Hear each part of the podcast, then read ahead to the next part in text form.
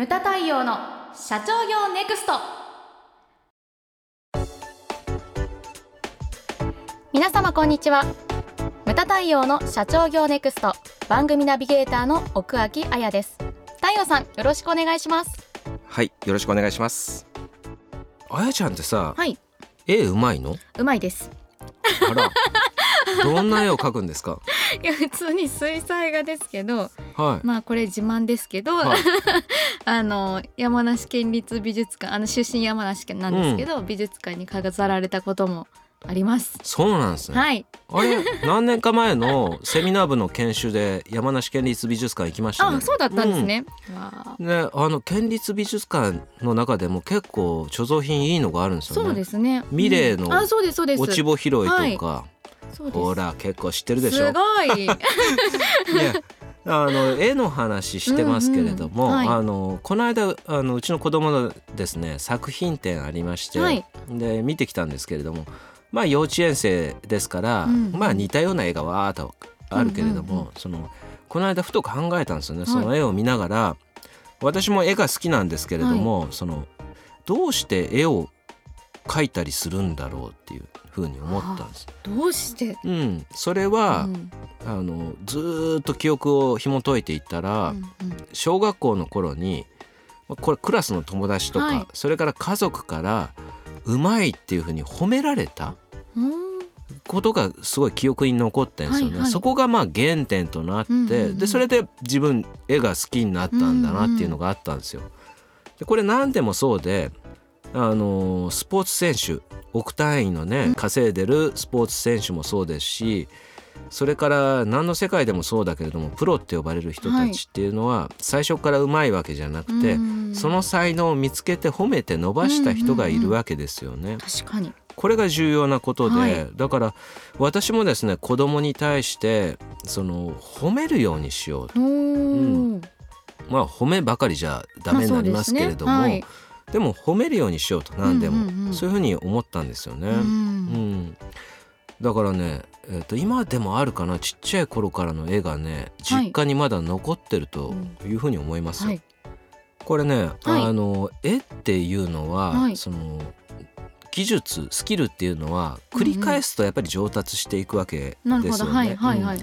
高校時代なんですけれども、そのまあね大学受験もあったんですけれども、その運動とかね部活をね、はい。やめてうん。じゃあストレス発散何をやるのかって言ったら、結構一日一枚ねちっちゃいスケッチブックに何でもいいんですよ、自分の手の絵とか描いてた時期があって、へー。それが今の自分のスキルの上達になってておーだからその高校時代の美術の先生からは「お前美大行け」みたいなことを言われたりとか、ね。うん、そんなこともあったりしました。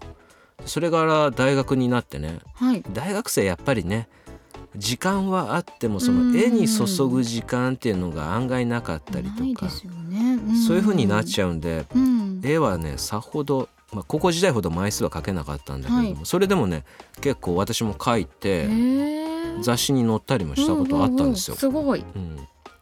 でこれ思い出話なんですけれども、はい。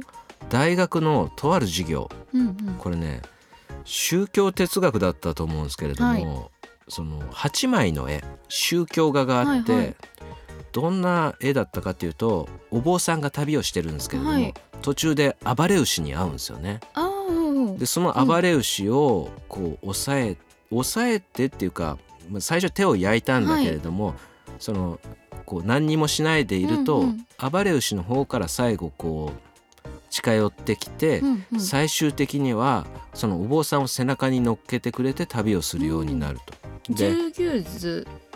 っていうのかな、ですかね。ううん。んそこまでは覚えてないんですけど、それを見て授業の中でやってその後にテストがねテスト？そう。自分自身の8枚の絵というのを何それ。文字または 絵にしなさいっていうはいテストがあったんです。おお、面白いですね。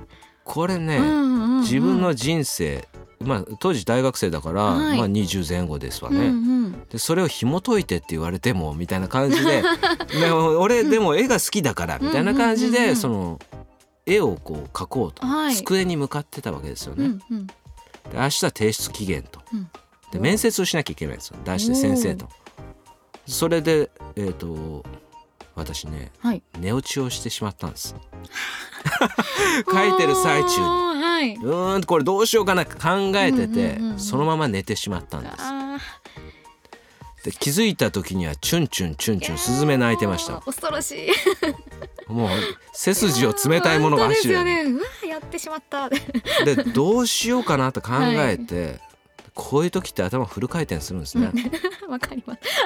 で小さい頃からの絵をわーっと持ってきて、はいはい。でそれをガーッと床一面に並べたんですよ。うんうんうんでこれとこれとこれとこれって言って8枚選んで、それをですねこうまあ画用紙とかに挟んで持ってってですね、うんうん。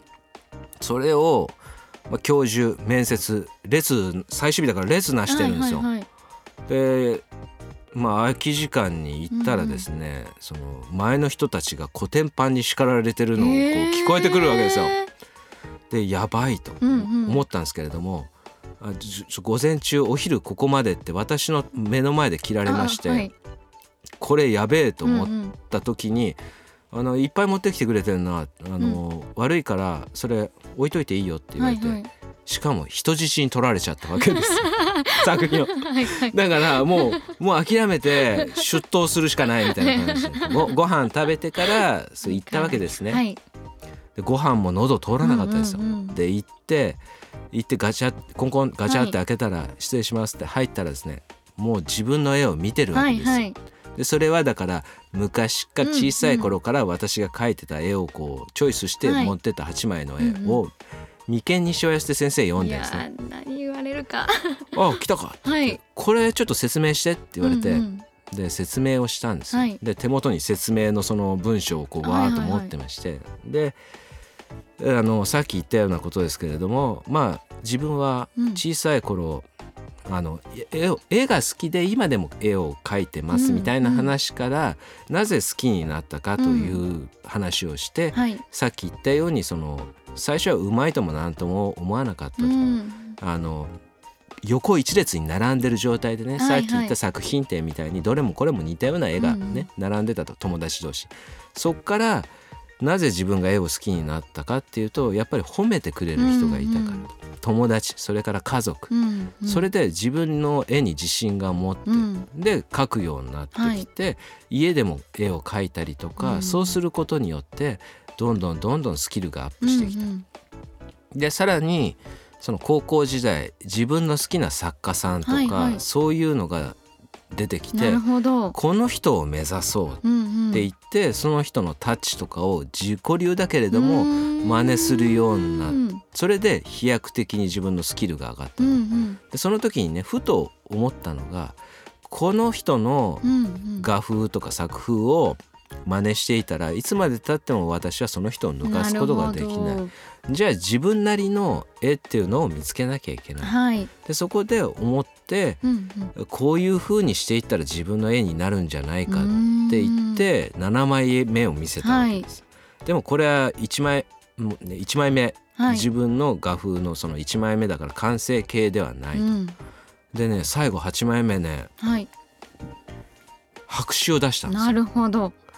であの書いてるんですけれども、うん。私の作品というのはそんな簡単にね極められるほど簡単でもないですし、だから8枚目は白紙ですってはい言ったら、先生じーっとね 3分ぐらい固まってたけれども、へー。お前面白いな、うんうんうんうん。分かったって単位くれたんですね。えー、すごいですね。いやこんなやつ見たことないよって言われて、うんうんうんうんそれでねあの、まあ、そこはねうんクリアしたんですけれども、このなんていうかその繰り返しこれ今ね絵の話をしてるけど絵の話じゃないんですよね。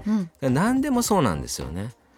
一緒に仕事をしてる、まあ、武井紀夫先生もよく言いますし、彼は数字のパートが得意なんですけれども、決算書とか読む読み解くのに、はい。いろんな指標とかあるじゃないですか。ありますね。それは難しいけれども、彼は数字はスポーツだって言うんですね。スポーツ。うん、素振りとかと一緒で、はあのどんどんどんどん繰り返す。私の絵と一緒じゃないですか、うんうんうん。どんどんどんどん繰り返すことで、はい。それがこう身についてくるんだと。素振りもそうだし、うんうん。バットのねキャッチボールもそう。はい。サッカーのリフティングもそうなわけですよね。うんうん。でこれ14代のはい。坂井田柿右衛門さん、はい。あの私お会いしたことあるんですけど、おすごい。ね亡くなられちゃったけれども、はいはい。人間国宝ですよ。その方の話を聞いた時に柿右衛門さんもおっしゃってました。はい。一枚一日一日毎日絵を描くこと何でもいい。そのね、完成度はどれだけでも構わない、でもそれを繰り返すことによってこう身についてくるものがあるんだって。まあ人間国宝がおっしゃってるんいやですが間違いないー間違いないですね。でこれね 経営もね、はい。一緒で前回の番組で言ったんですけれども、あ、そうですね。はい。うん、努力と経験の積み重ねで、うんうん。これはですねどんどんどんどんこう自分の身になってくるのかなというふうに思います。でそれとですねまあどんな未来を描けるのか絵の話ですから。自分の会社のねほどうん。10年後30年後自分の会社がどういうふうになってるのかそれをはい絵を描くことっていうのはうん経営者として重要かなっていうふうに思います。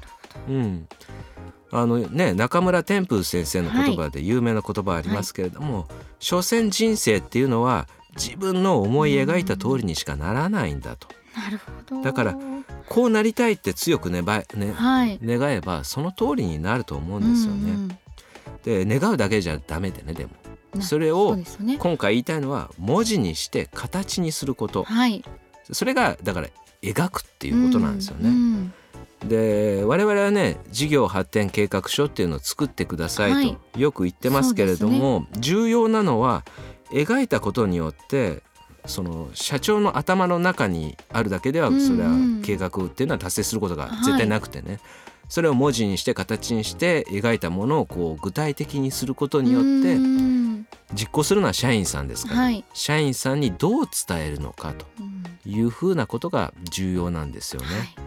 うん、あのい一冊目のね私の本書いた時に、はい。サインでですねよく書いてた言葉があるんですけれども、それが「全てのことは願うことから始まる」ということなんです。うん。こうありたいと。うんそれで絵もそうではい。絵っていうのは頭の中にあるものをその紙に起こすわけじゃないですか。うんうんうんうんその時にね100%自分が思い描いた通りになるのかならないのかっていうのはやっぱり別の話でね、うん。それはスキルもあるし。そうですね。はい。どこで妥協するのかっていうのもあります。し、はい。だから画家っていうのは何回も何回も描き直すわけじゃないですか、うんうんででもそれでいいと思うんですよね全ての原点っていうのはこうありたいって願うことから始まることだと、うんうん。そういったどういうふうになりたい自分っていうのを頭の中に描くことから始まると。それが今回のテーマなんですね、ムタ太陽の社長業ネクストは全国の中小企業の経営実務をセミナー、書籍、映像や音声教材、コンサルティングで支援する日本経営合理化協会がお送りしました今回の内容はいかがでしたでしょうか？当番組で取り上げてほしいテーマやご質問などございましたら当番組ホームページ上からお寄せください。お待ちしております。それではまた次回お会いしましょう。